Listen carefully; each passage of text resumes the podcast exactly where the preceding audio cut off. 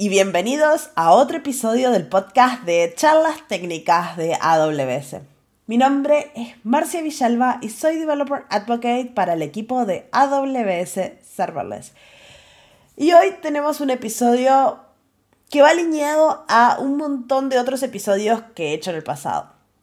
Yo vengo hablando muchísimas veces de historias de personas que han sido autodidactas y han aprendido la nube en diferentes formas, ya sea haciendo una migración, como en el caso de Nicolás, que aprendió de cero, o como en el caso de Tasia, que quería cambiar su carrera y lo aprendió solita, que fue y se empezó a meter, o también hablamos, como en el episodio pasado, con Javier, de cómo eh, casos de mentorías dentro de las organizaciones nos ayudan a aprender estas tecnologías.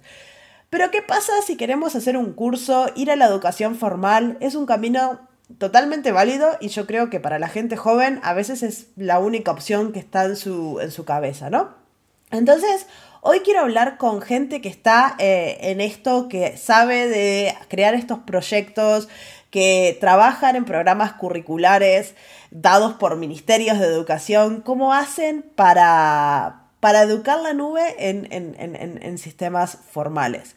Entonces vamos a hablar con tres invitados. Primero tengo a Iñaki Bilbao Estrada, que es de AWS, que nos va a contar de los programas que ofrece AWS para ayudar a estos centros de formación.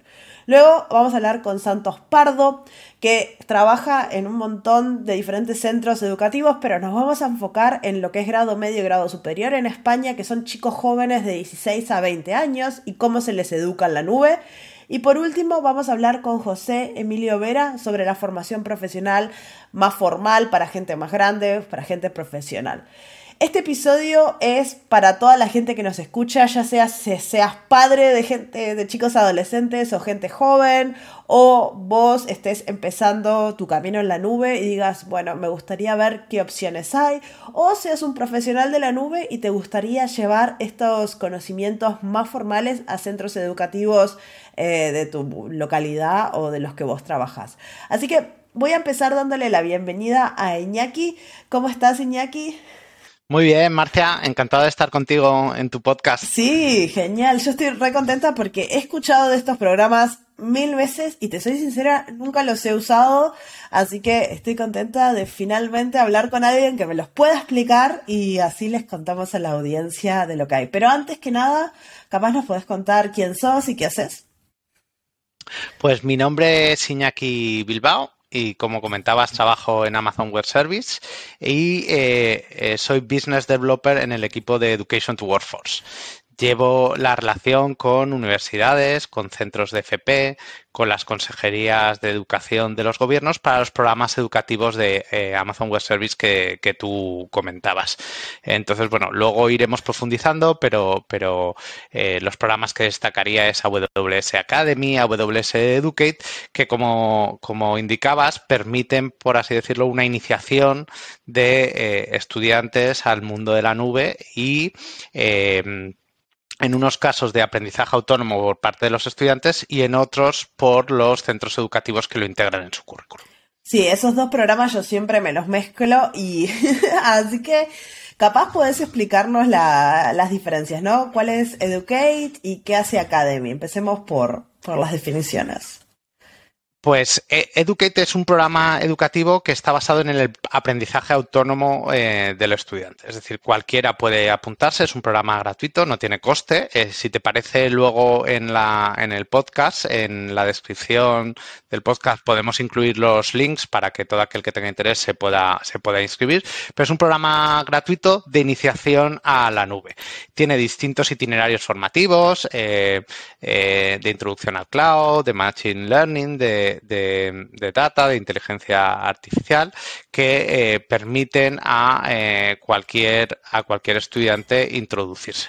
Y mm, para eso no hace falta que sea estudiante formalmente, es cualquiera persona que quiera aprender de la nube, que quiera aprender a la nube. Ok, ¿y qué costos tiene?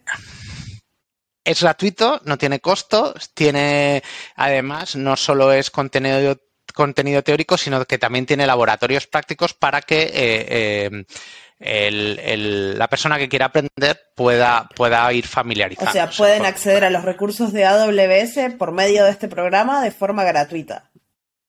Exacto. Wow. Exacto. Y, pueden hacer eh, laboratorios prácticos con, simulaciones de la consola y bueno, eh, eh, es un buen punto de inicio cuando te estás introduciendo al mundo, al mundo de, de Así que no hay que ser estudiante, no hay que tener un correo de una universidad, cualquier persona puede ir y cualquier persona. Buenísimo cualquier persona puede acceder porque eh, eh, lo que tiene la finalidad es que la, eh, la gente pueda empezar a aprender en, en la nube.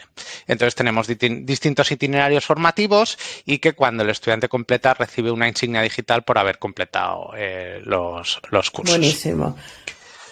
¿Y Academy? Ese suena. La diferencia, la diferencia de Academy es que si antes estábamos hablando de aprendizaje autónomo por parte de los estudiantes, Academy eh, está basado en la colaboración con instituciones académicas, con universidades o centros de formación profesional o escuelas de negocios. Y como tú comentabas antes, está más vinculado con la formación reglada por un centro. Entonces, en Academy, eh, eh, el centro educativo tiene que solicitar formar parte de Academy. Yo soy la persona de contacto en España, Italia y, Portugal.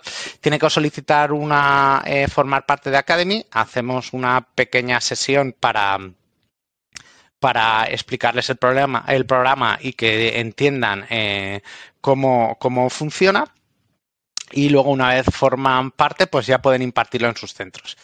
Y eh, lo que tenemos a disposición con Academy para los centros educativos que luego pueden eh, utilizar para, enseñar a sus estudiantes es em, cursos em, que tienen videolecciones, Luego tienen eh, unos laboratorios prácticos guiados porque están vinculados a las lecciones teóricas que están en los cursos, a esas videolecciones digitales que tenemos. Y luego tienen pequeños test de conocimiento para comprobar em, la, evolución y el aprendizaje del estudiante.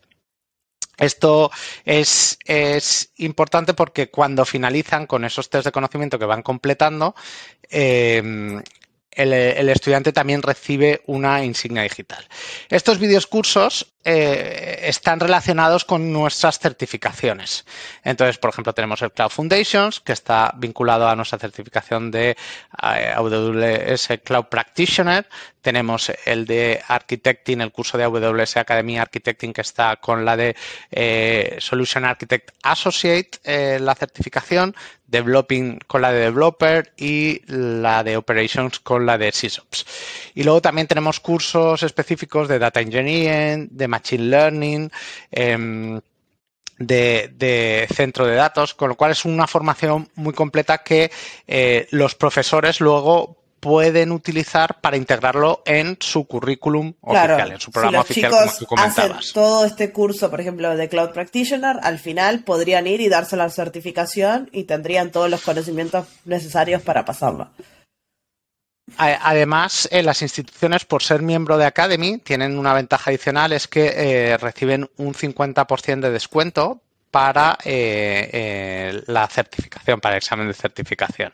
Entonces, tanto profesorado como estudiantes pueden beneficiarse de ese, de ese porcentaje. De Una pregunta, porque estamos en un podcast en español. ¿Cómo es el tema del idioma de todo esto? ¿Está en inglés, en español? los cursos eh, están traducidos, no todo el 100%, eh, porque a veces cuando lanzamos un primer curso se lanza una primera versión en inglés y luego vamos traduciendo, pero eh, en el caso de España tenemos mm, bastantes cursos traducidos al, al castellano. De todas formas, también en, muchos centros lo que nos comentan es que como están apostando por la internacionalización, y es verdad que muchas veces en tecnología pues el idioma predominante es el inglés, pues algunos centros eh, los imparten directamente en inglés porque les, les ayuda, les ayuda a la internacionalización y a que los estudiantes eh, consoliden sus competencias eh, lingüísticas. No, y aparte si aprendes el vocabulario en inglés, después es más fácil buscar en internet soluciones y seguir aprendiendo. Si lo aprendes en español, los recursos son mucho más limitados, entonces. Y, además muchas veces lo que nos pasa es que, eh, como vemos en muchas conversaciones, que aunque estemos hablando en castellano, eh, términos técnicos los seguimos utilizando. Decímelo a mí, que tuve que aprender español para hacer este podcast. Escuché los primeros episodios y el 30% de mis palabras vienen en inglés. Ahora creo que mejora. Claro. Sí, pero, pero es verdad que la comunidad normalmente utiliza muchos de los términos en inglés. Entonces, bueno, ahí eso. Y luego tenemos otra, otra, otro componente de AWS Academy que también es muy interesante, que es lo que llamamos los AWS Academy Learner Labs, que son unos laboratorios que simulan la consola de AWS con acceso a más de 100 servicios y que eh, Em, el profesorado puede invitar a los estudiantes a un Learner Lab, como si fuese a, un curso, ponerles una actividad práctica y tienen un presupuesto de 100 dólares para hacer, hacer prácticas. Y ahí el profesor es una ventaja porque puede hacer lo que él quiera, no tiene por qué ceñirse a... Claro, en, los cursos el laboratorio está guiado porque es para consolidar los conocimientos que se han visto en el curso. Aquí es una actividad práctica que pone el profesor que eh, es libre y mientras lo soporten los 100 servicios que, con el que tenemos en los Learner Labs, pues, pues em, es, es muy útil. Y Sí, y porque además es un entorno seguro que eh, lo que hace también eh, que eh, si un estudiante todavía, por así decirlo, no está muy familiarizado, no corre el riesgo de dejarse un servicio abierto o que llegue una factura eh, no, no deseada, no deseada, ¿no? Entonces, em, esto ha sido una ventaja. Antes, cuando veníamos del programa Educate, dábamos unos créditos a los estudiantes, pero el problema es que cuando había varios profesores que querían utilizarlo, pues se consumían los créditos y el estudiante no podía seguir. Ahora con Academy tiene la ventaja de que varios profesores pueden crear varios Claro, y así cada cual tiene sus créditos y pueden hacer lo que necesiten, levantar instancias, abrir, no sé, diferentes paquetes C3, probar clusters de Kubernetes. Exacto. lo que gusten. entonces, bueno, con, esos 100 servicios la verdad es que es eh, bastante completo. Tiene algunas limitaciones porque estamos generando un entorno seguro para los estudiantes. A las cuatro horas separan las instancias por una cuestión de tal, pero como la iniciación y la primera aproximación, pues la verdad es que es un entorno muy seguro y muy, muy útil para los estudiantes. Está genial. Así que ahora tenemos la definición de estos dos este, programas que los vamos a escuchar repetidamente durante este episodio porque nuestros invitados de los centros de formación están usando estos, estos programas, así que este, quédense con las diferencias. Y además de, trabajar como punto de contacto para las universidades, vos trabajás realmente con los gobiernos también, ¿no? Para, para ayudar. Con, con las consejerías. de educación eh, y, sobre todo con, las direcciones generales de formación profesional, eh, eh, estamos colaborando para que introduzcan en sus grados superiores de la familia de informática y en las especializaciones, por así decirlo, el currículum de AWS a través de AWS Academy. Entonces, bueno, hace dos años firmamos un acuerdo con Andalucía, recientemente hemos firmado con Aragón y estamos trabajando con otras comunidades autónomas para integrar ese currículum.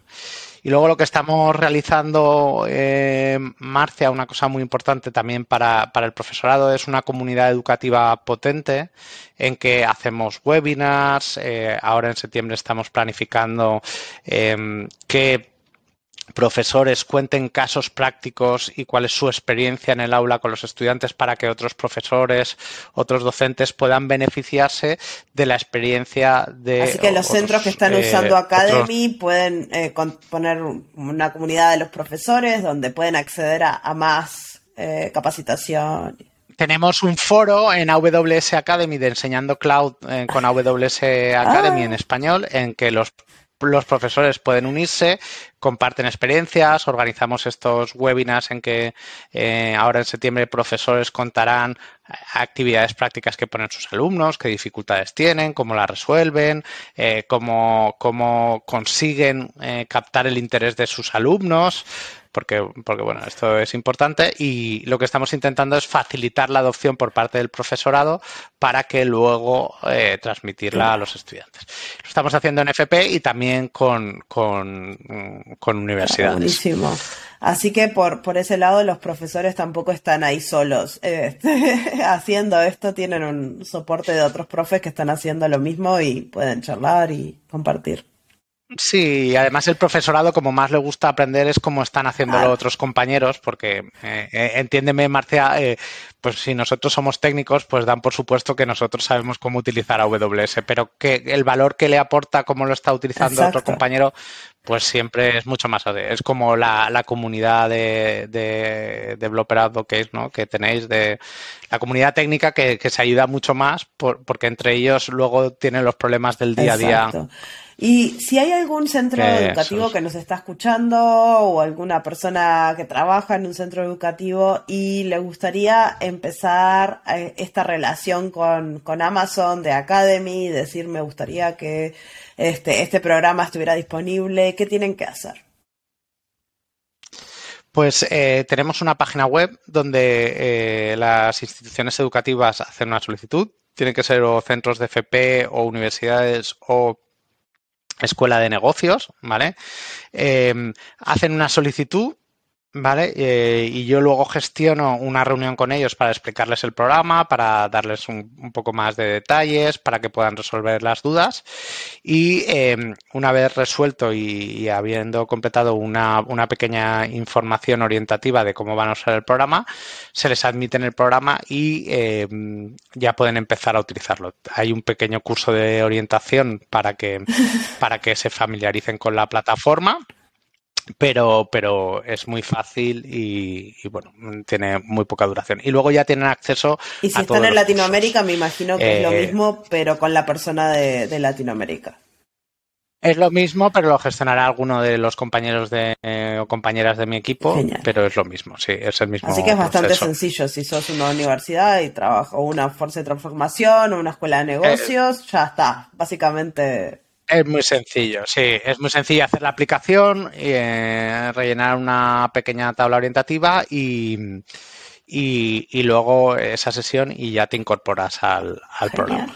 Y, ya puedes empezar a utilizarlo. Eh, eh, hay una persona, la persona que completa la solicitud lo llamamos la persona de contacto, el Central Point of Contact, que es el gestor del programa, que nomina a sus compañeros y es con el que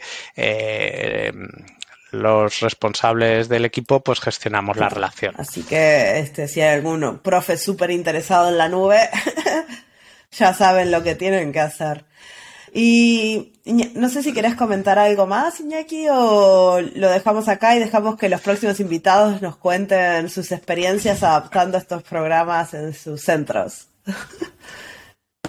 Pues eh, lo único que añadiría, Marcia, es que eh, estamos con distintos eh, con distintas universidades que generan un programa y que si te parece en el en, en la descripción del programa podemos darles algunas opciones de instituciones educativas que están ofreciendo programas cloud a nivel de máster o a nivel de, de grado y para, para, que ellos puedan ver si tienen interés, como, como bien has dicho en tu introducción, para si los padres quieren dar alguna sugerencia a sus, a sus hijos o hijas, eh, Sí, así que ya saben, en la descripción del episodio hay un montón de links eh, y vayan a bicharlo, ya sean que sean un centro de estudios o quieran empezar con Educate o sean papás que quieran hacer que sus hijos vayan por el buen camino de la nube. Este, y con eso te voy a despedir Iñaki porque ahora viene Santos a contarnos cómo implementó esto para chicos de 16 años que realmente me parece una locura. Pues muchísimas gracias, Marcia. Un placer haber estado contigo en el podcast. Bueno, y ahora vamos con mi siguiente invitado, eh, Santos Pardo, que es eh, trabaja en TI del sector público en España y también es profesor de grado medio y grado superior y también está ayudando en cursos universitarios, así que le voy a dar la bienvenida a Santos. ¿Cómo estás? Hola Marcia, ¿qué tal? Buenas. ¿Qué tal todo? Todo bien, acá con mi voz un poco tomada, pero bueno, es lo que. bueno, pues está bien, está bien, pues, pues podemos seguir. Para los que nos escuchen, si tengo la voz rara, eh, no es que ayer me emborraché, es que estuve enfermo. Pero bueno, eh, vamos a empezar con una presentación, si nos contás un poquito de, vos, qué haces y así la gente tiene una idea de, de quién están escuchando. Sí, pues nada, mi nombre es Santos, como me has presentado. Yo trabajo en el sector público en temas de tecnología de la información. Llevo la parte de tecnología de la información de una empresa de radio y de televisión pública y a la vez colaboro con el, Centro San Valero en Zaragoza, en Zaragoza Capital. Tenemos alumnos de grado medio, grado superior en, el Departamento de Informática en, temas de desarrollo de aplicaciones multimedia y desarrollo de aplicaciones web. Eh, y también colaboro también con la Universidad eh, UNIR y en ambos casos, tanto en el Centro San Valero como en la UNIR, pues llevo la parte de AWS Academy que hablaremos ahora todo largo y tendido y explicaremos un poco todo, toda la parte de Academy para que nuestros alumnos puedan introducirse en el mundo cloud con todas las facilidades que, en este caso AWS provee con AWS Academy. Pues por lo tanto tengo ahí un perfil, una parte profesional y una parte educativa, porque la verdad es que siempre he hecho eh, la parte educativa desde hace muchísimos años. En España hay una cosa que se llama Fundación Tripartita para Empresas. Siempre hacía formación para empresas y también, pues desde los últimos 6, 7, 8 años, también en formación reglada, como hablaremos, como hemos comentado. Wow, así que no tenés tiempo libre, básicamente. Trabajo más toda la, educación. bueno, ahora, bueno, ahora en, lo que es en verano ahora más tranquilo porque paramos lo que es la formación, pues para, pero bueno, a lo largo del curso sí que es verdad que es bastante, bastante estamos bastante liados. Pero bueno, eh, como digo en casa y como digo también a la familia, eh, es porque me gusta, es decir, a mí la formación siempre me ha gustado. Y, y, siempre he estado haciendo formación o para empresas o para colegios, universidades, más que nada por, por, porque me lo paso bien. Es una, es una cosa que me gusta mucho la formación. Sí, qué bueno. Y entonces, en, en, hablando contigo, me gustaría enfocarme un poco en la parte de, de, grado medio, que al menos yo no tenía ni idea que era grado medio. Capaz podés contarnos a la audiencia de Latinoamérica que no conoce ese término. Sí, bueno, es verdad. Aquí cada país, al final, aunque más o menos eh, la formación en todos los países, pues hasta cierta edad, pero claro, aquí en España, por ejemplo, la formación obligatoria es hasta los 16 años, que, es, que eso no lo abarcamos, en, no, no es lo que vamos a hablar ahora, pero a partir de 16 años eh, tienen opción de hacer dos años y luego entrar a la universidad, o tienen la opción de que estamos hablando de grado medio, que serían los chicos que llegan con 16, 17, cumplirán 17 y 18 años, hacen grado medio, pues un poco de, pues pueden hacer desde enfermería, mecánica, pero bueno, en este caso nosotros nos estamos eh, centrando en lo que es informática, entonces grado, eh, ciclos de grado medio, pues de redes, de, de programación, y luego si quieren eh, lo que se llama grado superior, que ya serían eh, dos años más, eh, terminan con 18 grado medio, pues terminan con 20 años, 19 y 20 años grado, grado superior. A partir de ahí ya pueden tener la oportunidad de ir a la universidad o de entrar en el mercado laboral donde pues bueno la mayoría de los eh, alumnos se van a mercado laboral y es verdad que una parte también que se van a la universidad a hacer grados eh, ya de informática. Claro, así que genial. Vamos a estar hablando de chicos súper jóvenes, así que es como... Sí, correcto. Cuando han terminado la educación obligatoria en España y entonces tienen la oportunidad, pues es lo que antiguamente en España, que no tendréis por muchos sitios fuera de España no se conocerá, es lo que se llamaba antiguamente eh, formación profesional, pero que desde hace ya muchos años se llaman grado medio, grado superior. Genial. Así que, este, para que entren en contexto de qué tipo de personas, porque después eh, vamos a estar hablando eh, con el próximo invitado sobre gente más grande, que es otro, otros problemas diferentes y otros desafíos, pero acá son chicos jóvenes. ¿Y cómo llegan los chicos a esta educación? Este, es parte de, de y especial a esta educación de AWS, ¿no? Porque imagino que no es común en, en, en los centros educativos hoy en día. No, a ver, en principio, cuando termina la educación eh, obligatoria, la, obligación obligatoria, tienen que elegir, pues eso, o seguir estudiando para entrar a la universidad o elegir un grado un grado medio de lo que sea, porque ya decimos que nosotros nos centramos en informática, es en la parte que estamos, pero pueden coger cualquier otra especialidad, hay muchísimos en España. Entonces, eh, a partir de ahí, en nuestro centro, en Centro San Valero, pueden elegir eh, la parte de microinformática y redes, en la parte de grado medio. Y luego, cuando pasan a grado superior, tenemos dos especialidades, que es eh, diseño de aplicaciones multiplataforma y diseño de aplicaciones web, muy orientado a programación. Eh, y entonces entran, eh, pues por, un poco por lo que están comentando, decir, oye, yo quiero hacer eh, informática, porque está de moda, porque me gusta, porque no sé qué hacer. Bueno, en fin, ya te puedes imaginar, hay un poco de todo, porque luego cuando hablas con ellos, algunos le dices, bueno, pero tú estás aquí porque te gusta la informática. No, porque no sabía qué hacer. Y hay otros que no, que son muy apasionados de la informática, siempre lo han tenido claro y pues bueno, oye, no, pues estoy en Centro San Valera porque mi hermano ha venido, porque tenéis buenas referencias, porque, porque sé que tenéis eh, buenos medios, buenos, buenas instalaciones, buenos, y, buenos ordenadores pero bueno, ahora ya que no es solo eh, tema, tema físico, eh, pues por ejemplo, nosotros hemos sido en Zaragoza, creemos que sí hemos sido el primer centro en, en introducir AWS y otros, otras nubes públicas en, en grado medio, en grado superior y nos está dando muy buenos resultados porque eh, los alumnos al final ven que salen a, por ejemplo, los en segundo año hacen prácticas en empresa, en abril, en marzo, finales de marzo terminan lo que es las asignaturas y tienen que ir a hacer lo que se llaman ah, unas prácticas de empresa que son dos, tres meses hasta junio y luego ya terminan el grado medio, grado superior. Y hemos eh, visto que el feedback y lo que nos traen los alumnos de, oye, que hemos ido a tal empresa y lo que nos habéis dado en estas asignaturas, que las habéis adaptado ya a lo que es ahora, por ejemplo, la nube pública, eh, ven que lo han utilizado y que, se, y que van a hacer prácticas. Oye, mira, pues eh, en esta empresa trabajan con esta nube pública o trabajan con AWS o con cualquier otra, pero salen ya sabiendo eh, pues lo que es una instancia de EC2 o lo que es un bucket o, o, incluso con los de grado superior hemos hecho incluso laboratorios de Kubernetes y saben lanzar un, un clúster de Kubernetes que como yo les digo, no seréis profesionales de Kubernetes, pero si habéis lanzado un clúster de Kubernetes, y fijaros, ¿eh? yo con ellos lo primero que lanzamos es un clúster de Kubernetes de Tetris. Para engancharlos, un, para engancharlos un poco y se quedan un poco alucinados. Luego ya pues ya ponemos una aplicación con Node.js o un, o un Engines o cualquier otra cosa ya un poco más un poquito más profesional, tampoco nos da tiempo mucho. Una empresa contrata a una persona de 19, 20 años con entendimiento de que es un clúster de Kubernetes y ya es un weak win, porque a veces te pasa que contratas un profesional y no sabe montarte un clúster, aunque sea lo básico. Es, un poco... Entonces ya es como empezás desde otro nivel, a la empresa le re sirve.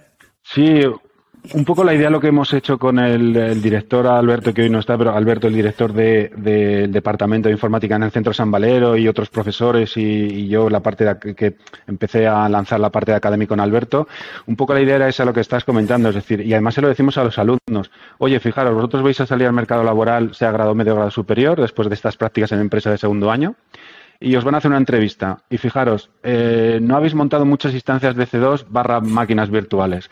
No habéis eh, utilizado mucho un bucket de S3, almacenamiento de objeto, pero sabéis lo que es. Y habéis subido una página web estática y la hemos incluso publicado en un punto de distribución de CloudFront. Hemos hecho algún ejemplo de contenedores, tanto incluso con Fargate, porque es muy sencillo, incluso la parte de AWS, pues la parte de, lanzar un ejemplo de Fargate es súper, súper sencillo para ellos. O, la, o incluso lo que hemos comentado de Kubernetes. Cuando ellos se van a hacer esa entrevista laboral, que es lo que les digo yo. Oye, ¿has trabajado con la nube? Sí, sí, algo hemos hecho eh, en, el, en, el, en el grado medio. Eh, ¿qué habéis hecho? Y dice, no, hemos lanzado instancias de C2 y hemos eh, creado un engine, Nginx, con una página web. Oye, hemos puesto una aplicación de un stack tecnológico de Tomcat con Elastic Beanstalk, que es relativamente sencillo, y hemos subido nuestro, el código que, hemos hecho. O todos estos ejemplos que estamos viendo, frente a otra persona que vaya de otro colegio que no hayan querido introducir, en este caso, por ejemplo, AWS Academy, que luego hablaremos, que nos da mucha facilidad para todo lo que estamos hablando, y, les dirán, oye, ¿has hecho algo en la nube? No, no he hecho nada. Fija, fíjate qué diferencia hay, siendo que tampoco es que podamos decir que sean especialistas. Pero ¿cómo van a ser especialistas que son muy jóvenes? Primero que es re difícil ser especialista en AWS porque son 250.000 mil es, imposible, sí. no, no somos ni nosotros somos especialistas, porque, bueno, yo, yo no me considero especialista. Conocer los servicios hasta donde llegas y, y, que yo también hago eh, formación a empresa, que esto alguna vez también lo hemos hablado en algunos otros eh, podcasts. Yo les digo, oye, mira, yo os doy esta parte, este curso de arquitectura o este curso de SISOP, pero yo sé hasta dónde llego. Digo, si me preguntáis algo y no lo sé, nadie se sabe los 200 servicios. Si yo no lo sé, lo escalo, le preguntaremos a alguien que sepa y lo resolveremos. Pero es, es imposible saberte todo, no ya los 200 servicios, sino todas las características y todos los servicios que ah, es, pero Bueno, este, pero con 20 añitos, sin experiencia laboral, que generalmente el 90% de los chicos de 20 años no tienen una experiencia de trabajar en una empresa, capaz trabajaron haciendo changas y cosas por el estilo.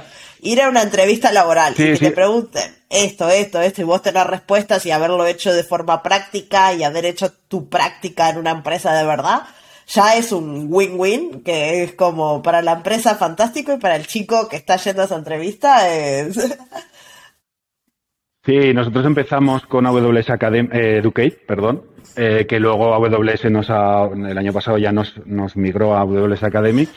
Claro, la, ventaja que tenemos de poderle dar recursos de nube pública y poder explicar, es verdad que no tenemos acceso a todos los servicios, pero tampoco lo necesitamos, porque lo que hacemos es intentar adaptar el currículum que nos obliga el Ministerio de Educación y Ciencia, tras luego todas eh, esas directrices generales del Gobierno de España nos las llevan a cada una de las comunidades que hay en España, pero intentamos luego adaptar ese currículum, porque eh, por ejemplo, para que, te hagas, para que se hagan una idea nuestros oyentes, eh, hay, una, hay una de las asignaturas que se llama despliegue web, que empiezas, eh, que si nosotros cogemos el currículum que se hizo hace 11 años, que esto en nubes un mundo, hace 11 años lo que era exactamente, pues claro, habla, habla de poner una página web en un Internet Information Server o en un Apache.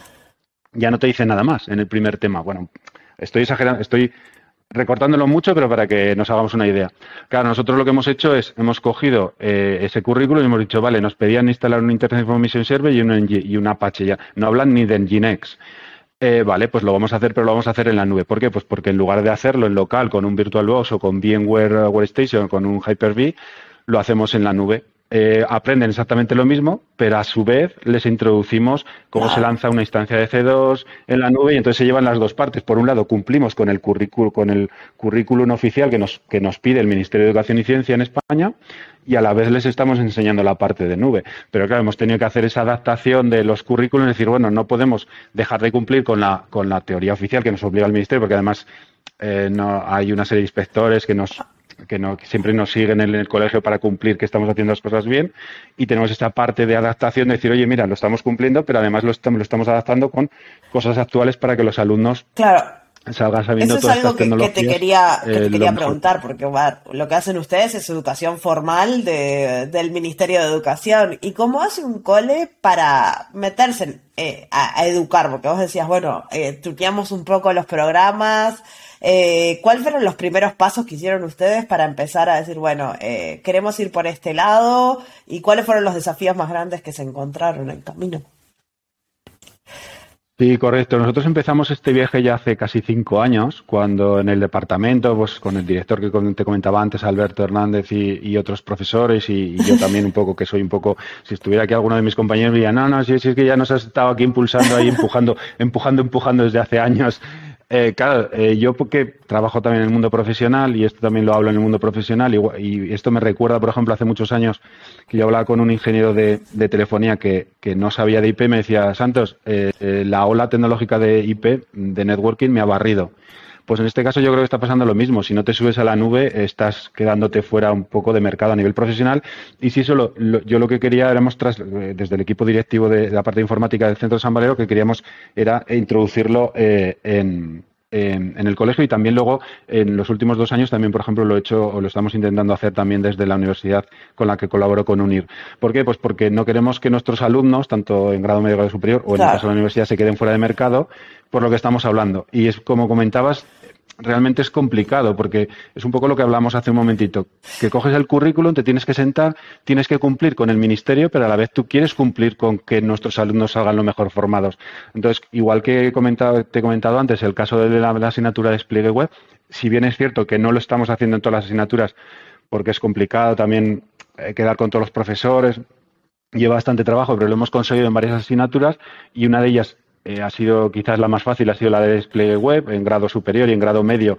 La parte de sistemas operativos en red también nos ha ayudado mucho, porque claro, hablas de sistemas operativos en red, lo puedes ajustar mucho a la parte de, eh, instancias de C2 y otros servicios, y la parte de VPCs y la parte de base de datos también lo podemos adaptar. Lo que hemos hecho es, hemos cogido ese currículum oficial del Ministerio de Educación y Ciencia eh, y entonces lo, hemos ido adaptado. Nosotros tenemos que dar este currículum, pero no lo hacemos así, lo hacemos con ayuda de las plataformas de enseñanza que, que nos ayudan para la nube pública. Sí ha sido costoso, no es fácil. Luego hay otro hándicap que alguna vez hemos comentado también, que los es la resistencia al cambio famosa que a lo mejor hablamos no solo aquí de informática, sino la resistencia al cambio general en las compañías. Claro, tienes que convencer a no solo a tu centro de enseñanza, sino al equipo directivo de, oye, que hay que ponerse un poco en este mundo y las pilas, porque claro, no, no todo el mundo está dispuesto a lo mejor subirse en, el, en, en, este viaje de la nube porque necesitas reciclarte y cada uno somos como somos y hay gente más resistente al cambio y, y otros menos y a veces es un poquito complicado, sí. Pero bueno, al final yo creo que, que estamos yo creo que estamos haciendo las cosas bien, simplemente no porque lo diga yo, ¿eh? sino porque lo que comentábamos antes al principio del vídeo es porque los alumnos nos lo dicen al final, nos dicen, ostras, qué eh, chulo el proyecto. ponemos, te pongo un ejemplo. Eh, este año, en grado medio, ¿eh? fíjate, en grado medio, los alumnos de grado medio terminan el curso con lo que nosotros llamamos un reto. Nuestra asignatura no está basada en retos, que eso son metodologías de enseñanza, pero sí que es verdad que al final del curso les ponemos durante un mes un reto. Y este año, por ejemplo, les pusimos que, que, hicieran su propia empresa donde tienen que eh, entrar, por ejemplo, la asignatura de inglés, pero entra la asignatura también de, administración o la de recursos humanos. Eh, pues tienen que hacerte un proyecto de, de una empresa eh, mucha parte tecnológica, pero una parte pues que no es tecnológica. Bueno, entonces montaron la empresa y hubo un, par de grupos que montaron la empresa, montaron la página web, se lo llevaron a, a EC2. En EC2 no quisieron hacer lo que es un leaf and seed, de decir, oye, me lo llevo todo a la nube, o sea, la base de datos en MySQL en una EC2. No, no. Incluso un par de grupos se fueron y montaron el MySQL en AWS RDS, se fueron incluso a comprar un dominio en free hosting y se lo publicaron. Es verdad que eh, AWS Academy, por ejemplo, no tiene Route 53, está un poco cerrado porque son opciones de pago y no tenemos, pero se buscaron la vida e hicieron todo el proceso de crear la compañía a nivel de papeleo, pero luego en la parte tecnológica, muy, muy, muy, muy bien montada en AWS, como si fuera un proyecto profesional. Y eran alumnos de grado medio que habían hecho un poquito de, de AWS en, en primer año y en segundo año lo, lo hicieron. Es verdad que no todos los alumnos, ¿eh? esto es como todo, hay alumnos que... Pero tienen las herramientas. Que aprenden más y otros que aprenden menos. ¿Cómo es enseñarle a chicos tan jóvenes sobre la nube? ¿Vienen con alguna idea o es tipo, hola, esto es la nube? Sí, no, no, sí, sí, es, es totalmente diferente a empresa que hay muchas ideas preconcebidas. Aquí es, oye, mira, el temario es esto, vamos a instalar una página web, no tienen ni idea porque ten en cuenta, bueno, algunos sí que vienen de esa enseñanza obligatoria en España, donde alguna asignatura técnica hay, depende de los profesores anteriores, algo conocen, pero ah, prácticamente di que no tienen ninguna idea, entonces claro, tenemos que empezar de cero y tiene sus cosas buenas y sus cosas malas, porque no tienen ningún vicio. Puedes empezarles a contar todo de cero y luego, por otro lado, pues claro, tienes que ir más despacio, claro, no puedes correr mucho. Pero bueno, son muy agradecidos en líneas generales eh, y además eh, la mayoría, es verdad que antes he comentado que algunos aparecen y dicen, no, vengo aquí porque no sabía qué hacer, que alguna vez nos hemos encontrado ese tipo de alumnos, pero normalmente suelen tener bastante las ideas claras y pues si tenemos 25 alumnos en, o 24 alumnos en, en, clase, a lo mejor tienes uno o dos de este tipo. El resto, no, yo es que quería hacer informática por, por muchos motivos, por mi familia, por mi hermano, por mis padres, porque me gusta, por lo que sea. Y entonces, eh, la verdad es que normalmente en líneas generales. Claro, y aparte me imagino que con chicos tan chicos puedes divertirte un poco más, porque los ejemplos, puedes traer, me imagino, un montón de ejemplos de gaming, de cosas por el estilo que está. Porque la nube está en todas las plataformas sí, que usan ellos hoy en día. Claro, exacto. es un poco el ejemplo que hemos comentado al principio del vídeo ah. con el cluster Kubernetes. Fijaos, si nosotros le ponemos un ejemplo, le ponemos una aplicación eh, con, con ODJS, que en grado medio no saben lo que es porque no han hecho más nada de programación o prácticamente nada de programación, alguna página web que hayan hecho en grado, o sea, con anterioridad, con 12, 13 o 14 años en algún colegio que les dieran algo de informática, pero no saben nada, claro, los pierdes. O sea, les pones una aplicación que sí, que, en el mundo empresarial, oye, pues mira, es una aplicación que se conecta con con una base de datos no SQL, con DynamoDB, no sé qué, y, los, y al acto, al minuto siguiente los has perdido, ¿de acuerdo? Pero si, por ejemplo, les pones lo que hemos comentado antes, por, por, por, por no que salga de ejemplo, le pones un, una aplicación, un, un Docker de, de, de, Tetris, pues ya ellos ya, pues quieras que no, aunque sea un Tetris, que es una aplicación, es un juego de los que yo jugaba en mis tiempos, pero bueno, eh, les, les, les engancha, les engancha y luego ya a partir de ahí ya puedes hacer cosas más serias. También en la forma, me imagino que es bastante diferente, vos que has trabajado con todos los rangos etarios, es bastante diferente enganchar a alguien joven que enganchar a alguien más, más veterano y con, y aún más en, capaz en, si ya están más allá de su carrera, este, las motivaciones son muy diferentes, ¿no? Sí, aquí en grado, en grado medio no, tienes ningún trabajador, por supuesto, porque son 16, 17, 18 años. Sí es verdad que en grado superior eh, hay gente que nos viene ya con 22, 23, 24 años, que han trabajado 2, 3 años y por lo que sé se quieren sacar la titulación por progresar ellos eh, a nivel profesional. Entonces sí que es verdad que algunos, no todos, pero es fácil que haya cuatro o cinco que ya sean trabajadores y ahí tienes un poco un max mix de gente que no sabe y gente que ya sabe un poquito y lo tienes que ir un poco combinando.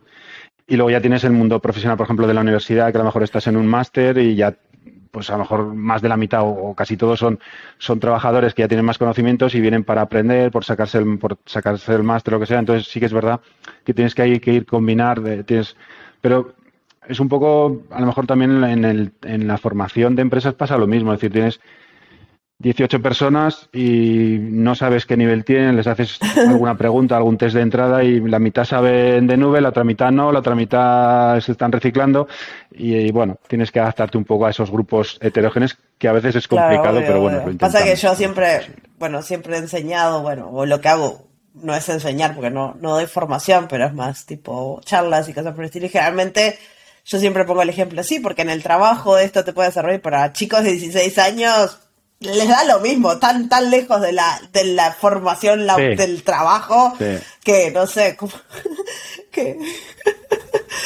Sí, no, sí, sí, es verdad, es verdad. Cuando, eh, cuando les cuentas, por ejemplo, lo que hemos hablado antes de la entrevista, oye, que cuando te hagan una entrevista y te dicen si sabes, si sabes eh, contenedores, eh, has lanzado dos contenedores en clase y puedes responder, claro, cuando tú les introduces contenedores, ellos no ven eh, que son vale sí pues me estás aquí explicando una cosa tecnológica que lo pongo aquí Docker login que me conecto a, un, a un, repositorio de Docker ah sí tengo un Tetris ahí, levantan el ojo ahí cuando hablas de Tetris o cuando hablas eh, pero luego el resto es verdad hay que hay que intentar ah, pero bueno para eso es un poco también la profesión de, de, de, profesor de intentar ah, transmitirles todo eso que a veces lo conseguimos más a veces lo conseguimos menos pero sí, es, a veces complicado. ¿Y cómo es el, el, programa de estos chicos? Tienen, uh, vos me decías que usan Academy, eh, ¿se certifican al final o simplemente van siguiendo algún programa, el del Ministerio de Educación que decís vos, pero, pero más detalle? Sí, nosotros, nosotros en principio tenemos eh, con los dos proveedores principales de nube, que eso es AWS y por la otra parte de, de Azure también de Microsoft, eh, tenemos recursos gratuitos. Es verdad que sí que es verdad que la plataforma de, de Educate es bastante más completa que, la de otros proveedores. Nos, nos, tenemos más facilidad para hacerlo. Y entonces nosotros trabajamos con esas, con las dos plataformas, eh, más que nada porque, porque es la forma que mejor que hemos encontrado, que incluso otros fabricantes no nos dan esa, no nos dan esa posibilidad de hacerlo. Entonces, eh, desde este año ya, bueno, desde el año pasado que nos hicieron migrar a AWS Academy, eh, los recursos son, bueno, ni voy a decir infinitos, pero por ejemplo este verano acaban de cambiar también las últimas novedades y, estamos ahora trabajando precisamente para poner todos esos nuevos recursos que nos da la plataforma para el año, para el año que viene. Pero es verdad que es bastante trabajo de adaptación para intentar adaptarlo al, al currículum que estamos comentando. Pero bueno, estamos en ello y yo creo que vamos por buen camino progresamos adecuadamente, que le diríamos a y los al final del curso, ¿son los chicos capaces de eh, aprender por sí solos o, eh, vale, sí, ah. vale, sí. Espera, que me has preguntado sobre la certificación y no te he contestado que se me ha ido. Eh, no, sí. AWS Academy tiene una cosa muy buena que nos da eh, vouchers, que nos dan vouchers con 50% de descuento. Nosotros se lo, se, lo, se lo, a los de grado medio es un poco más difícil entenderlo, pero a los de grado superior sí que lo tienen más entendido ya, porque ya han pasado ya cuatro años, algunos ya están en alguna empresa, en empresa como estamos comentando, y sí que es verdad que no es en la mayoría, también es verdad, pero nosotros les damos la facilidad de decir, oye, mira, tienes el voucher, eh, no te podemos dar el 100% de descuento, pero oye, vale 100 dólares el examen, pues te dejamos el 50. Oye, además casi mejor que, que se... yo además estoy a favor de que no sea gratuito, porque si fuera gratuito no, no, no, estudiarían, diría, exactamente. Y, pero sí que es verdad que no son mayoritarios, pero es un poco por, quizás por lo que decías antes, porque ellos todavía no ven ese mundo empresarial, no le, no le ven la no le ven la salida a, oye, voy a sacarme la certificación, pero ¿para qué me sirve? Y es diferente. En cambio, casi todos los que nos han pedido el voucher para certificarse son ese grupo que comentábamos antes de que ya tienen esa experiencia laboral y que, sí, y que sí que ven que la certificación les va a servir. El resto es verdad que es complicado y no solemos no solemos dar muchos vouchers, pero es verdad que la plataforma de academia sí, claro, al ser tan chico, yo me acuerdo, con mis 16 años, a mí la informática me encanta desde que soy chica, pero para mí, a ver, era jugar, hacer videojuegos, página web de los Backstreet Boys y no era, no pensaba en un nivel empresarial ni nada por el estilo. No, porque hasta sí, no, porque hasta que no sales a la empresa y a lo mejor vas a una empresa y te dicen, mira, tienes que sacarte la certificación en DevOps, que ahora está, como decíamos, una de los de los top que hay para todo, porque, por lo que sea, en algunas empresas porque simplemente se presentan a concursos de otras empresas y necesitan, oye, tantos ingenieros de certificados en estas tecnologías, me da igual que sean de nube que de no nube, y necesitan esta certificación, o porque tienen em, o porque tienen planes de formación que les ayudan y que les pagan los exámenes y quieres eh, eh, quieres eh, certificarte también para para mejorar profesionalmente en el futuro, pero sí, sí que es verdad que los, los chicos de grado medio que estamos hablando antes, de 17, 18 años, eso es imposible que ellos lo vean y somos conscientes. Nosotros sí que es verdad que a los, sobre todo a los de segundo año, que ya cumplen 18, les decimos, oye, mira, si os ha gustado lo que habéis visto de nube en estas asignaturas, que ya os digo que no, no te hemos introducido todavía en todas, porque es muy difícil ganar en todas, si queréis hacer la certificación, que sepáis que os damos un voucher de, 50% de descuento. Sí que es verdad que en grado medio no se utilizan, en grado superior sí, y por ejemplo en la universidad sí que se utilizan mucho. En la universidad, en la universidad en la que te he comentado antes, en la UNID, este año hemos, hemos dado más de 300 vouchers. No, claro, en la este UNID ya la gente va con la mentalidad de hay que trabajar, pero... Eh, sí, no, lo que te preguntaba cuando este, era si los chicos tienen al final de, los estudios, estos cuatro años, capacidades para aprender solos o, tienen alguna idea de, ¿son capaces de hacer eso o todavía no son muy chiquitos? Sí, no, los de grado superior sí, además es una de las cosas que tiene la enseñanza y que nos, los profesores deberíamos de ser suficientemente responsables como para precisamente hacer lo que, lo que estás comentando, decir, oye, nosotros te enseñamos el camino, pero aquí termina nuestro camino de la mano de nosotros te hemos, te hemos guiado y te hemos llevado de la mano hasta este año, hasta el grado superior con esos hipotéticos 20 años que los que vienen porque tienen más años, pues sean 22, 23 o lo que sea, y a partir de aquí te soltamos, pero te hemos dejado o te hemos intentado aprender lo suficiente como para que ahora, como bien dices, eh, puedas hacerlo tú directamente. Esa es la intención, esa es la, eh, un poco la, idea también de, no solo nuestra, sino yo creo que de todos los profesores eh, en todos los países. Pero es la primera vez, yo creo, a esa edad que empezás a pensar en ser autodidacta, ¿no? Porque cuando uno va, empieza el preescolar, después sigue la escuela, después sigue la secundaria, después sigue la formación media, después la formación superior y de repente terminaste. ¿Ahora qué? Sí, a ver, yo, yo por ejemplo, yo, sí, yo por ejemplo, cuando terminan el curso, eh, ellos tienen nuestra dirección de correo electrónico del centro de San Valero, siempre les decimos, oye, aquí estamos para lo que necesitéis. Es más, yo, por ejemplo, que llevo toda la parte de academia y todo esto de la parte de certificación que me estás preguntando, le digo, oye, mira, si en el futuro, sean dentro de tres meses o dentro de tres años, os queréis certificar, ya sabéis dónde estamos, nos mandéis un correo electrónico, incluso los que son de la misma ciudad, que aquí estamos en Zaragoza, en una ciudad eh, intermedia en medio de España, eh, acercaros al centro y si han cambiado cosas de certificación os las contamos, que para eso estamos.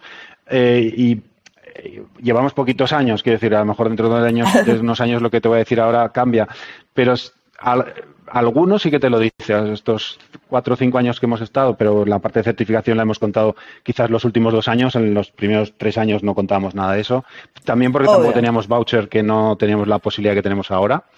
Eh, pero sí que es verdad que, eh, por ejemplo, este año que yo recuerde ha habido cuatro alumnos de, de dos grupos de 24, es decir, unos 80, un cuatro, cuatro alumnos sí que se han interesado de, grado superior, sí que, recuerde de memoria, cuatro que sí que se han interesado por la certificación. Y yo les he dicho, oye, si os certificáis, darme, mandarme un correo y decirme, oye, que me saco la certificación para darme una alegría. Pero bueno, no, pero es eso, es poquito a poco y porque lo que, porque lo que estamos hablando es complicado. Pero sí que es verdad que, que que siempre hay alguno que te manda un correo, oye, que me he certificado, oye, que dame más información, que me interesa. Sí, no es la vos mayoría, también contabas, bueno, este, porque una de las preguntas que te quería hacer, pero ya lo has mencionado mil veces en el episodio, porque me imagino que es algo que te vuelve súper orgulloso, es todos los chicos cuando van a las entrevistas y saben este, todo lo que saben y muestran sus conocimientos. ¿Y, qué otros beneficios ves ah, para estos chicos tan jóvenes eh, de aprender la nube tan joven, ¿no? De- Sí, es un poco lo, sí, lo, que, lo que estábamos comentando. Y les pongo otro ejemplo, eh, que, que es muy parecido al que te he dicho, pero te lo pongo ejemplo. Yo, yo se lo digo. eh, Un poco a veces le digo dos bromas. Le digo, oye, mira, imaginaos que os vais a casa y le decís, mamá, mm, voy a ser arquitecto de nube. Que en español no, no, suena, no suena tan bien, ¿eh? pero si ves la tarjeta, y yo eh, tengo tarjetas eh, de, de empresas que trabajan conmigo que me dan la tarjeta y además yo se la enseño y le digo, mira, fijaros este de tal empresa, no vamos a decir nombre de empresa, pero pues mira, eh, Pepito Pérez, Cloud Architect, a que suena a mi bien, madre le trabajo di de un infarto Architect. cuando le dije Y eso, porque yo siempre quise hacer informática y un día me le digo, mamá, soy arquitecta. Y me dice, ¿qué? Estudiaste toda tu vida para hacer informática y ahora te cambiaste a Sí, arquitecta, sí, y no sé correcto. qué. Y de las nubes, ¿de las qué? cor- Correcto, correcto, correcto. Sí. sí, pero, pero yo les hago la broma y les digo, mira, fijaros qué bien queda que seáis arquitecto de nube. Pero bueno, luego, luego les digo la otra cosa que es, oye, mira, eh, lo, que, lo que hemos comentado antes, o subís al carro de la nube o vais a poder trabajar de informática, sí. Pero si quieres ir a cambiarle tres ordenadores a una empresa que hace seguros y porque hace los backups en una cinta de backups y se les ha roto el ordenador, le tenéis que cambiar el ordenador, le tenéis que cambiar la impresora porque se le ha hecho un atasco de papel, ese trabajo seguirá existiendo, pero no sé si es lo ideal o lo que vosotros preferís en el futuro. Entonces les intento poner también ese ejemplo de decir, a partir de ahí eh, os tenéis que subir al carro de la nube, sea para toda la vida, o sea, para todos 100% proyectos de nube, o a lo mejor 50%, 40 o 30, no lo sé, eh, dependerá. Sí que si no os queréis subir al carro de la nube, trabajáis de informática, sí, pero en esos trabajos residuales que no creo que sea lo Y ideal. más con que- o que años. estéis estudiando precisamente O para hacer esos trabajos. Que yo me imagino tendrá- que esos chicos cuando piensan claro, claro. en estudiar informática piensan en Minecraft o piensan en Fortnite o piensan en Facebook, Meta, Sí. Instagram, TikTok, Netflix. No piensan en, en, Sí, en- sí, en- cua- en cuando, servidores. sí, cu- sí, cuando, cuando antes, an- cuando antes hemos, cuando antes hemos comentado la, el proyecto este de grado medio que he comentado antes, es verdad que, que salen ejemplos como los que acabas de, como los que estás comentando. No, no, yo voy a montar una red social que no ha aparecido todavía, que hace esto. Luego te das cuenta que dices, no, no ha aparecido, pero bueno, eres, eres tan joven que lo único que has hecho es copiar esta red social. Pero bueno, tienen sus ideas y están muy bien, o sea, no, no, no, no hay. A ver, yo les, yo se las alabo y, le- y les, porque con 18 años que hacen ese proyecto, tampoco puedes pretender, pues si se han copiado a Facebook, pero lo han llamado de otra manera, o se han copiado, o han hecho un Fortnite llamándole de otra manera, pues bueno, es, es simplemente un reto que les ponemos y, y- y- y- y lo trabajan y da igual, aunque se parezca a todo esto que estamos hablando, que luego ya tendrán sus propias ideas Sí. y, si pueden Así sacar que bueno, con esto yo creo que vamos a terminar esta parte porque hablamos un montón de, de los chicos jóvenes aprendiendo la nube, las dificultades de los centros educativos para poder poner estos programas en funcionamiento y todos los beneficios que eso conlleva para los chicos que aprendan esto de, tan jóvenes. Con esto te agradezco un montón, Santos, por tu tiempo. Nada, al, al revés, yo encantado de contar, de contarlo, que, que nos hagáis un huequicito ahí, que sé que estás súper, súper liada con un montón de, que yo te sigo, yo te, yo soy fa- seguidor tuyo desde hace muchos, muchos años, ahí estás en uno de esos, en esos contagios que tienes en las redes sociales, uno de ellos soy yo, y yo encantado de, de que, de poder ah, contar todo esto para, para que quien lo vea y quien en centros que todavía no, no estén dispuestos, que no lo hayan pensado, que no, que, que se lo estén pensando, que al revés, que les animamos porque es, es- yo creo que es beneficioso un poco para, para todos, para el centro educativo, para los Exacto, yo creo que sí. y para los y alumnos. al final la informática es siempre modernizarse y seguir aprendiendo y, y es lo que están haciendo ustedes en los centros educativos, traer lo que hacemos en el mundo profesional todo el tiempo, que es reeducarnos, reempezar de vuelta y seguir adelante. Hoy es la nube, mañana... no sé. Eh, es, es un poco, es lo que hablábamos antes, es decir, nosotros hace cinco años cuando yo, que era un poco, mm, si hablabas con algunos de mis compañeros, un poco no sé cómo, por no decir ningún taco, ninguna cosa, un poco ahí está siempre, siempre metiendo el dedo, oye, que nos tenemos que meter en este barco, estoy, estoy hablando del 2017, que para la nube ya estaba muy desarrollada, pero en los centros de enseñanza todavía son muy, y todavía sigue siendo eh, pero bueno, yo creo que era una necesidad, por lo que estamos diciendo, es decir, porque te puedes quedar contando el currículum oficial de por vida, sí, porque a lo mejor te lo cambiarán dentro de dos años y meterán algo, pero bueno, siempre te quedas ahí contando y yo creo que no es beneficioso para nadie, ni para los alumnos, ni para el centro, ni para nada. Por eso nos entramos en este viaje, yo creo que que, vamos por el buen camino y animamos a todos los que nos estén oyendo y todos los que quieran subirse con este eso te despido y ahora vamos a hablar con José Emilio sobre la gente más grande. Así que muchas gracias, Santos. Hola, José Emilio, ¿cómo estás? Hola Marcia, muy bien, gracias. Muchas gracias por invitarme, por estar, darme la oportunidad de estar aquí hoy contigo. Muchas gracias por venir. Este, ya tuvimos eh, un montón de historias y ahora nos toca la historia de formación profesional. Así que primero, antes que nada, me gustaría que te presentes, que nos cuentes quién sos y, y qué haces, así la gente que se escucha sabe mm. a quién escucha. Sí. bueno, eh, soy profesor del, del IES Tetuán de las Victorias, un centro público de, la Comunidad de Madrid. Eh, y bueno, también pues me dedico a lo que es, soy instructor autorizado de, Amazon Web Services y bueno, estamos tratando ahora mismo pues de tratar de implantar eh, los programas de, de, cloud computing dentro de nuestro, de nuestro centro. Así que, ¿hace cuánto que estás intentando este, batallar con los molinos de viento? Bueno, la historia se remonta al, al, 2019, realmente cuando empezamos a firmar el programa con Amazon Web Services Academy a partir de, un acuerdo departamental y bueno, a partir de ahí empezamos a presentar el proyecto de la dirección del centro. La dirección del centro pues nos dio un visto bueno y a partir de ahí pues empieza toda una, larga batalla con la administración pública, eh, discusiones a nivel departamental para ver cómo nos podíamos de acuerdo para, para implantar el, el programa y, y dar, ofrecer una enseñanza pues un poquito más actualizada a nuestros alumnos. Así que eh, en España, porque este podcast nos escuchan de todos lados, la formación profesional es algo que viene en un currículum del Ministerio de Educación, ¿no? Sí, efectivamente. Existen unos currículos oficiales que actualmente ya datan de hace 12, 13 años y esto, como comprenderás, pues a nivel tecnológico es, eh, es un abismo, la, la, tecnología es una, es una vorágine y lamentablemente estos currículos no se actualizan con la frecuencia que, se debe. Y bueno, de nosotros pues, tratamos de poner nuestro granito de arena y aportar pues mm, el, nuestro, nuestra mejora a estos currículos y afortunadamente pues en la administración, aunque bien pone bastantes eh, impedimentos, pero permite eh, poder realizar actualizaciones eh, curriculares como iniciativa por parte de los, de los centros. Eso significa que no todos los centros tienen estos currículums tan modernos, hay de todo. no, evidentemente, cada centro tiene, por lo menos en, en, la comunidad de Madrid, hay en otras comunidades que también lo permiten, pero sí que nos dejan la potestad de poder proponer una serie de proyectos propios dentro del centro, donde podemos dentro de la medida sin, sin salirnos de lo que son las enseñanzas mínimas de los establecidas en, por la ley, eh, pero poder eh, jugar con cierto margen de eh, actualización de, nuevos contenidos. Sí, y para poner un poquito más en, como contexto a la gente que no sabe lo que es formación profesional, porque casi todos los países se llama un poquito diferente, es lo que hacen los chicos después de los 18 años si no quieren ir a la universidad, ¿no? Eh, vamos a ver, sí, lamentablemente tenemos esa visión de que la, dice los chicos que no quieren ir a la universidad van a formación profesional.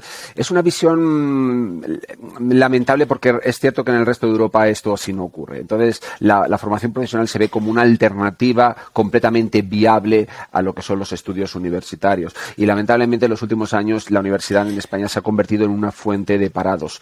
Y nosotros pensamos que apostamos por la formación profesional como una salida completamente viable eh, y alternativa a la, a la universidad. Sí, en Finlandia es curioso, ahora es época de, eh, no sé cómo es en España, pero yo vivo en Finlandia y para entrar a la universidad tenés que hacer un examen de ingreso.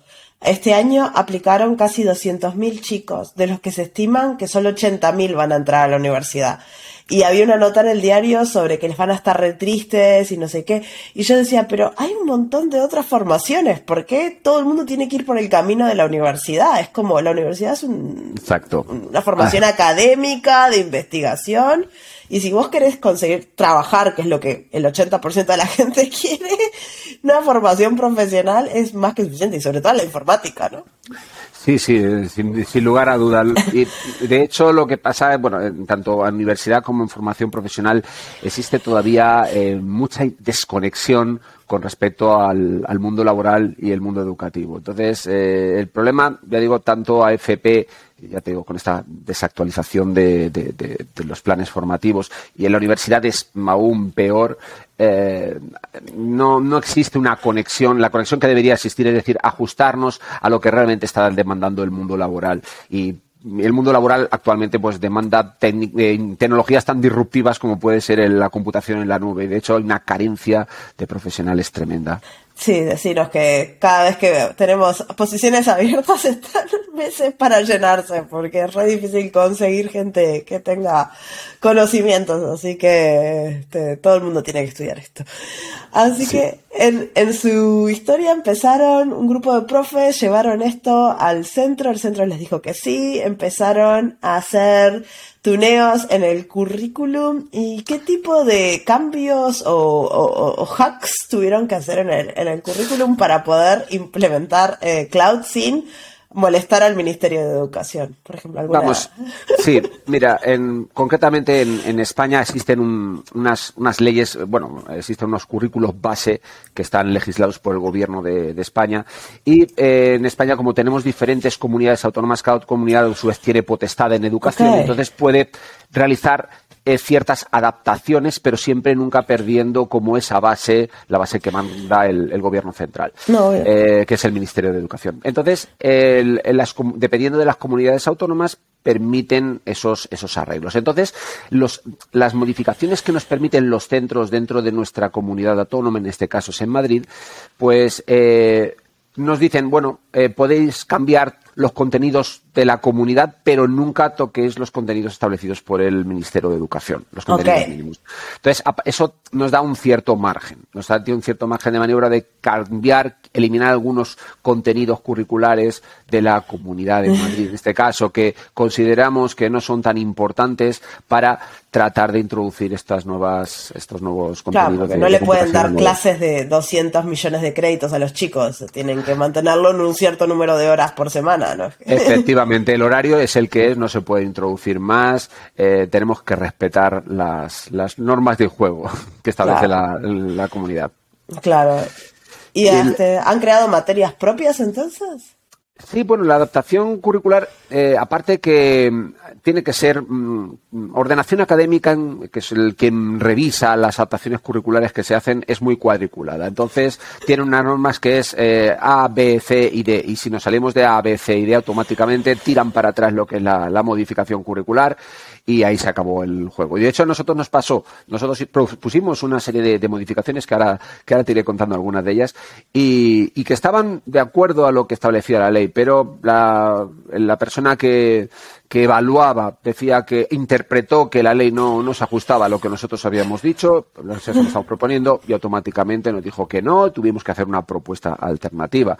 Entonces, bueno, eh, nosotros hemos modificado algunas materias de nuestros currículos, hemos introducido, quitado, arrancado horas de otras materias para crear nuestras propias materias, asignaturas nuevas, donde vamos a meter precisamente esos, esos currículos de computación en la nube. Por ejemplo, te puedo comentar que en, el ciclo que tenemos de administración de, sistemas, pues hemos, hemos creado, por ejemplo, en el primer curso, pues un módulo para programación, por ejemplo, porque eh, antes no existía, lamentablemente, algún iluminado se le ocurrió la idea de quitar eh, la programación del administrador de sistemas. Y pensar que un administrador de sistemas no tiene que saber los bases de programación, por ejemplo, en Python o, hacer share scripts, pues evidentemente es, algo básico. Pero hoy DevOps es la base de la administración de sistemas. Pues efectivamente, DevOps es la base de la administración de sistemas, pero lamentablemente, eh, tal y como están los currículos, los chicos saben sin, salen sin eh, idea de programación,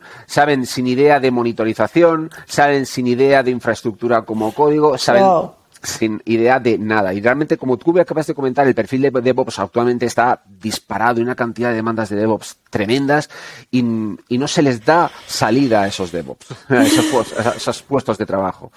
Eh, entonces, bueno, lo que te comentaba, nosotros tratamos de meter ese, esa introducción en a un curso de programación básico en Python para por lo menos que tengan unas pequeñas ideas y metemos también contenidos de eh, fundamento de eh, computación en nube. Concretamente nos apoyamos en el programa de Amazon Web Services Academy y impartimos ahí los currículos del, curso de AWS Academy Cloud Foundations. Y luego en segundo hemos hecho también más modificaciones, hemos arrancado horas porque eh, de hecho, por ejemplo, en segundo hay un curso que trata sobre seguridad y alta disponibilidad y hay alta disponibilidad ideal aquí para arrancarle horas y llevarnos a, un módulo de cloud como puede ser el, de Cloud Architecting, donde prácticamente lo que es la alta disponibilidad está y la seguridad se están tocando en prácticamente todos los servicios. y con eso y algunas modificaciones que hemos hecho también más en otros en otros eh, ciclos formativos, por ejemplo, también en desarrollo hemos hecho modificaciones y bueno, estamos jugando con eso y de momento están, eh, tras una propuesta inicial que nos tiró atrás la, la, administración pública, eh, actualmente, recientemente el día 2 de junio, creo recordar, fue nos llegó la aprobación y ahí, bueno, eso fue un espectáculo después de tanta lucha. Sí, sí, así que están intentando meter cloud en donde pueden. Donde podemos. Realmente ahora mismo tenemos, ofrecemos tres modalidades de, de, formación, administración de sistemas, ofrecemos desarrollo de aplicaciones web y ofrecemos desarrollo de aplicaciones multiplataforma. En administración de sistemas ya lo tenemos completamente implantado en los dos cursos, los dos años que dura la, la formación. En desarrollo web también lo tenemos implantado en los dos cursos que, que que dura el, este ciclo formativo. Y en desarrollo de aplicaciones multiplataforma estamos, eh, de momento lo tenemos implantado en primer curso y en un futuro eh, ampliaremos a, segundo curso también. No, pero está genial porque poquito a poco este, van entrando, aunque sea tener una idea, ¿no? Porque quieras o no, no es lo mismo que no tener idea, que tener un poquito de idea ya te abre alguna puerta para seguir investigando, porque imagino que eso también es algo que ustedes les intentan enseñar a los chicos en formación profesional, con cloud o sin cloud, que aprendan a buscarse la vida y a ser autodidactas. Que aprendan a aprender, exactamente. Pues nada, lo, que te comentaba. Entonces, nosotros realmente con este programa, eh, aunque se, se haya aprobado oficialmente ahora, ya llevamos algún tiempo así en las sombras eh, tratando de tratando de sacar eh, a nuestros alumnos adelante. Y de hecho ya tenemos algunos alumnos ya certificados que no han cursado de forma oficial el programa, pero bueno, ya se, ha ido haciendo algún tipo de modificación, adaptación y, ya tenemos nuestros... ¿Y ustedes buscan que al final de, de, la formación profesional salgan certificados? ¿Es lo que su objetivo? Ese es, nosotros tenemos dos objetivos con estos programas, eh, considero yo, bastante ambiciosos. El primero de ellos es que nuestros alumnos salgan, eh, se diferencien del resto de los alumnos que cursan estos ciclos formativos. Como bien yo les comento a mis alumnos, pegamos una patada en una piedra y como vosotros salen titulados 40, 50, 100 hay que tener, tenéis que tener una forma de, de, daros un valor añadido a vuestro currículo y la mejor forma para un recién egresado de una formación profesional es disponer de una certificación reconocida por la industria. Y en este caso, ese es nuestro primer objetivo, que nos, preparar a nuestros alumnos para los exámenes de certificación oficiales. De hecho, nos motivamos de tal forma de que, bien es cierto que AWS Academy nos cubre con un 50% de, de los gastos de, de, los, de las tasas de certificación, pero nuestro centro hace el esfuerzo y la iniciativa de que aquel alumno que se presente y aprueba, pues también le reembolsamos el 50% restante. Por lo tanto, nuestros alumnos no tienen que pagar ningún, tipo de tasas para los exámenes de, certificación. pero está bueno que si lo pasan, porque así tienen la motivación de estudiar. si no tienen que pagar. Efectivamente, hombre, algo, algún esfuerzo tienen que hacer. Claro, por eso. Porque si es gratis, ¡eh! Efectivamente, si es gratis se presentan y sin estudiar, pues mira, a lo, que, salga. Entonces nosotros hacemos ese, ese esfuerzo. Eh, y luego, por otra parte, es el primer objetivo que he comentado, certificarlos. Pero el segundo objetivo yo pienso que es casi tan importante como el primero, es que los chicos tengan una inversión completa en un programa de cloud.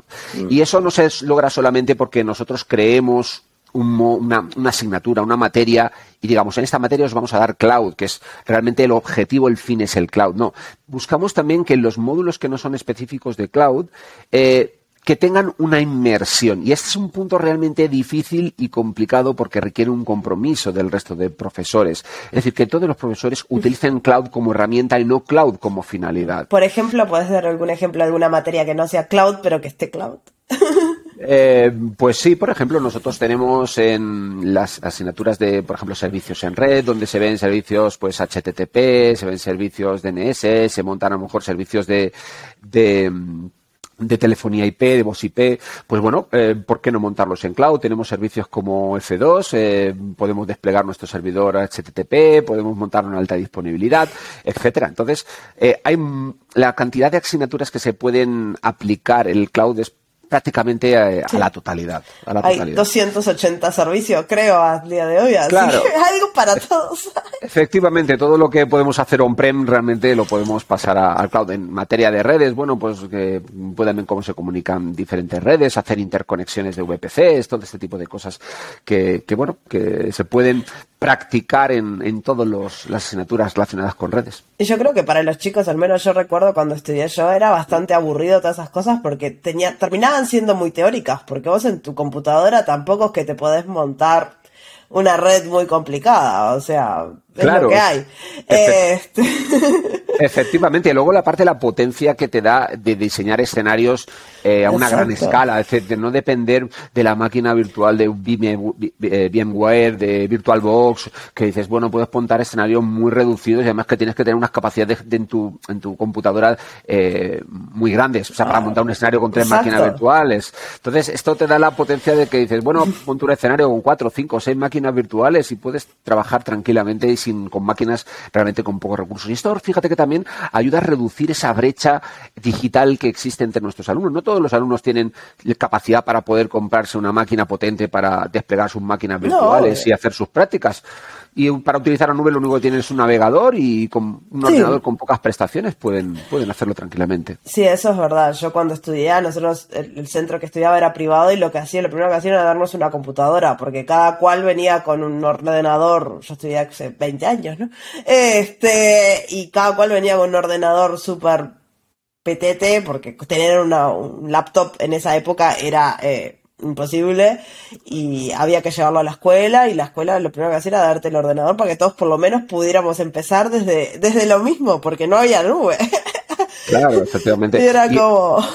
Sí, sí, y este problema es que se, se, acentúa más incluso en la educación pública, que es el sector donde yo trabajo. La educación pública, pues eh, realmente hay, vienen alumnos que no tienen muchos medios y entonces hay que facilitarle la, la, tarea de esa forma. Yo pienso que el programa de AWS Academy eh, permite que estos nuestros alumnos puedan realizar esas prácticas. Sí, la democratización de los servicios para mí es una de las cosas que me atrajo un montón hacia la nube porque, bueno, yo soy de Latinoamérica y para mí eso de poder tener los mismos recursos que Netflix es como, yo quiero. Exacto, exacto.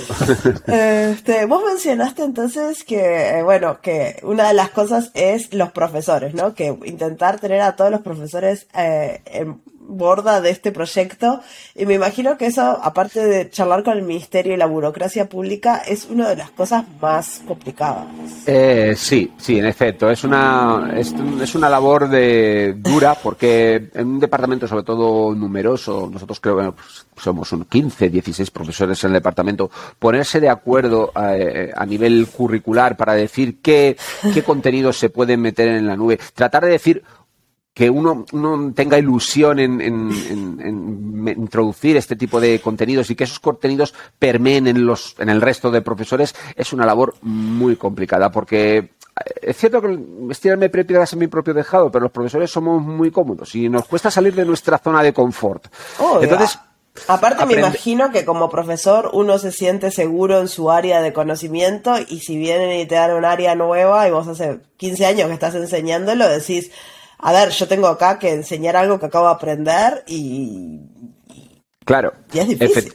efectivamente, aparte que requiere un esfuerzo, requiere pues eh, tratar de aprender una tecnología nueva y, y ponerla, ponerla en uso, elaborar prácticas, enseñarla, efectivamente.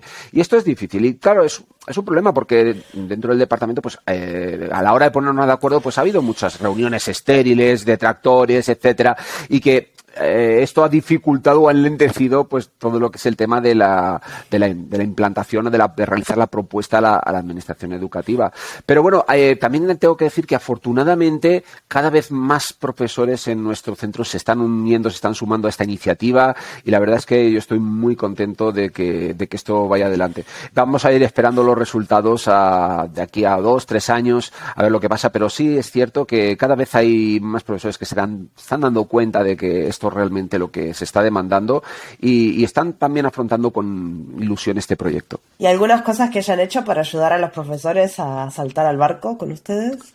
Pues sí, desde nuestro centro eh, somos eh, conscientes de, este problema y precisamente tratamos de facilitar a los profesores que ya se encuentran en, plantilla, tanto como los profesores que vienen nuevos, acceder a todo este tipo de documentación. De hecho, estamos elaborando entre varios compañeros eh, documentación para poner, por ejemplo, en funcionamiento una instancia C2 con tutoriales, cómo instalar un servidor HTTP, cómo utilizar un bucket S3 para montar un sitio web estático y a lo mejor poner una distribución de CloudFront por encima. Eh, Tienes que abrirte un canal de YouTube para todos los profesores de España. Será el futuro. Bueno, en el caso estamos creando un pequeño repositorio dentro de nuestro centro que luego no descartamos eh, compartirlo luego con otros centros públicos que quieran sumarse a esta, a esta iniciativa. Y luego, por ejemplo, pues también eh, nosotros, por ejemplo, durante el tercer trimestre del curso, mm, eh, desde marzo, abril, mayo hasta junio, pues eh, los que tenemos cursos en, segundo año, pues liberamos una cierta cantidad de horas porque nuestros chicos se van a hacer prácticas. Y bueno, pues aprovechamos también esas horas, por ejemplo, durante este tercer trimestre del, del curso, aprovechado para eh, montar mm, cursos para profesores, orientarlos a la certificación. Yo personalmente me he encargado de, tratar de formar y orientar a los profesores para que saquen la, la, certificación de Solutions Architect. De hecho, hay varios profesores interesados que han estado asistiendo. Pues todo este tipo de iniciativas yo pienso que ayudan a que los profesores se unan y, y tengan ilusión por sacar este proyecto adelante. Claro, eso está buenísimo, porque me imagino que mucha gente le gusta educar, entonces también le gusta educarse. Es cuestión de dar las herramientas y, Efe, y efectivamente, y hacerlo dar, fácil. Efectivamente, facilitarlo, sobre todo, porque hay muchos profesores que a lo mejor, pues sí, tienen ilusión de hacerlo, pero por razones personales no tienen tiempo y, y, si encuentran una ayuda, una, una facilidad que alguien les puede eh, dar para, para meterse y para engancharse, pues eh, tanto mejor. Sí, como todos, eso de, de, trabajar ocho horas y después ir a tu casa a seguir estudiando, no todo el mundo lo puede hacer y no. tampoco se le puede pedir a todo el mundo como un requisito laboral porque hay gente que tiene familia y vida. Claro, efectivamente. Y, y, y fíjate que ahora mismo en, en, en, AWS Academy pues han, han bajado, el, han reducido lo que es el, el nivel necesario para, para impartir los, los cursos de, de, de, de formación. Ahora mismo ya no hay ningún tipo de requerimiento. Antiguamente pedía una certificación de nivel associate para impartir los cursos wow. de, de, de, de, Cloud Architecting o de Cloud Developing o de Cloud Operations. Pero actualmente eso, eso se han dado cuenta de que precisamente hay que, tienen que permitir dar facilidades para que los profesores puedan eh, unirse a este, a este programa y, y yo pienso que, que reduciendo esas barreras sí que están ayudando. De todas formas, nosotros apostamos de que los profesores se certifiquen. O sea, yo, yo, estoy siempre detrás de ello, oye, certificaros, que es un, primero porque vais a tener vosotros mucha más seguridad a la hora de impartir vuestras clases y segundo, pues porque es una, al fin y al cabo es una garantía de calidad de enseñanza. Obvio. Y hablando de calidad de enseñanza, ¿cuáles fueron los resultados que vieron? Porque vos me decís que esto lo vieron haciendo hace unos años, ya tienen egresados, este, ¿qué, qué han visto? Bueno, las conclusiones de, de, estos años que llevamos con el programa así en las sombras, eh, que no se entera nadie. nadie lo va a escuchar esto. Pues eh, mira, nosotros empezamos a aplicarlo a, a los ciclos formativos de formación profesional de grado medio, que son los chicos más jóvenes. O sea, no, este, nosotros en España tenemos eh, grado medio, grado superior. Eh, en grado medio, pues eh, tenemos los chicos más jovencitos. Se empezó implantando en grado medio y realmente se, se vio que implantar un, currículo como puede ser de Cloud Foundations en, en, un, en un grado medio es, es difícil porque son contenidos muy, muy teóricos y muchas veces los chicos se, se aburren. A lo mejor si hubiese venido respaldado porque otros profesores hubiesen utilizado la, el cloud como herramienta, hubiese sido otra cosa. Por ejemplo, los Learner Labs de, AWS Academy pues sí que hubiesen facilitado a lo mejor mucho más que estos chicos hubiesen aprovechado el curso de, Cloud Foundations. Pero quizás el error fue, fue nuestro, mío, lo asumo yo toda la culpa, eh, de de mm, introducir estos currículos de Cloud Foundation. Claro, cuando un chico a lo mejor de 16, de 17 años le empiezas a contar de gobernanza de datos, de cumplimiento, de tal, y claro, dice, ¿pero qué me está contando a mí este A mí me lo contás y esto me aburro. ¿no? Claro, eh, entonces, bueno, eh, realmente nosotros vimos en ese momento que, era un fracaso. Era un fracaso implantarlo en el, en el, grado medio. Entonces vamos a, estamos tratando de optar por otra, otra forma de implantación. Y no es hacer, no es hacerlo introduciendo los currículos, es decir, no, orientando a nuestros alumnos a la certificación, sino que utilicen la, el cloud como herramienta. Es decir, que traten de familiarizarse con el entorno de los servicios de C2, de S3, VPC, etcétera. Y, y con eso nos damos por contentos. Sin embargo, con los alumnos de grado superior somos más ambiciosos. Y de hecho, el programa en estos eh, años que, llevamos con él, em, que de hecho este ha sido el primer año donde en el cual hemos terminado con los alumnos de segundo de grado superior de desarrollo, ya tenemos certificados de nivel associate. O sea, ya tenemos un par de alumnos certificados y en proyecto hay como dos o tres más que en, cosa, en cuestión de a un mes, un par de meses, obtendrán también la, certificación. O sea, realmente estamos muy contentos porque además eh, estos dos, chicos que acaban de, terminar, las posibilidades laborales que se les han abierto son inmensas, ofertas prácticamente por todos lados. No, eso es, yo creo que es la clave al final, formación profesional es para ir a trabajar y poder salir y tener ofertas laborales es como y buenas. Claro, claro, claro, pero si encima además llevas una certificación oficial de IWS debajo del brazo, pues imagínate. De hecho, yo hablaba el otro día yo con una persona de una empresa que me decía, mira, estamos contratando eh, estamos buscando gente de cloud, estamos contratando gente que no tiene idea de cloud y los tenemos que formar. Y desde el punto de vista egoísta, digo, vosotros es que nos estáis haciendo una, una labor tremenda si nos facilitáis alumnos ya con, con conocimientos. Sí, obvio. aparte esas, no sé cómo es en la formación pública, pero en las formaciones privadas que yo estudié, había muchas empresas que al final de la carrera tenían su stand ahí a ver si los podían contratar, porque la, la privada quería garantizarse que vos te fueras con trabajo. Entonces hacían como un montón de partnerships con empresas grandes para que al final en, el, en la feria de trabajo en el último semestre estuviéramos todos ahí encontrando los mejores trabajos porque Efectivamente. Pues fíjate que nosotros también a nivel público ya estamos abriendo también canales eh, con empresas de colaboración para realizar los chicos las prácticas, pero solamente ah. exclusivamente para la parte de cloud. O sea, nosotros tenemos canales con empresas donde mandamos nuestros alumnos cuando terminan los estudios para hacer prácticas durante ese tercer trimestre del segundo curso. Pero ahora estamos, recibimos mucha demanda y hay muchas empresas, varias empresas dispuestas a colaborar con nosotros exclusivamente en el tema de cloud. Claro, eh, ten en cuenta que somos actualmente el, único centro a nivel de, la Comunidad de Madrid, a nivel, al nivel de España no lo sé, pero que estamos ofreciendo esta formación oficial de cloud. Entonces, eh, claro, se nos abren muchas puertas por el mero hecho de ser pioneros en, esta, en este tipo de, y, formación. Y una pregunta que no, capaz no, no me decís que no porque es la forma que es, pero si haces las prácticas, ¿pueden contratarte después? Sí, sí, de hecho tenemos un porcentaje de inserción laboral muy, muy alto. Eh, a lo mejor hablamos de un porcentaje de un, alrededor de un 80-85% de inserción laboral. Así que haces las prácticas en una organización y ya te quedas ahí. Sí, también es cierto que hablamos de Madrid. Eh, Madrid es un mundo aparte con respecto al resto de España. Eh, en ese sentido, el, Madrid hay mucha oferta laboral, el resto de España no tanta. Por eso te digo que también eso nos favorece eh, en ese sentido. Esos datos de inserción laboral son tan altos. La capital. efectivamente. Y una última pregunta que me puedes decir así en una línea. ¿Cuál es el futuro? Vos cerrás los ojos y ¿cómo lo ves que el mundo perfecto? En...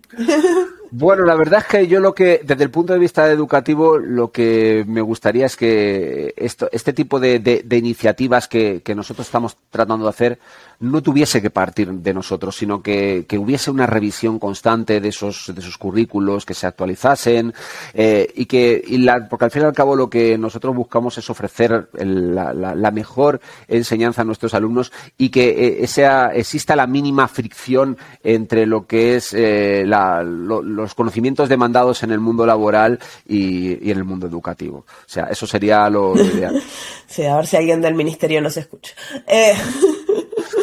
Y bueno, y con eso te, te dejo, José Emilio. Muchas gracias por, por estar acá y por habernos contado tu historia. Y gracias a la audiencia por haber escuchado todo el episodio.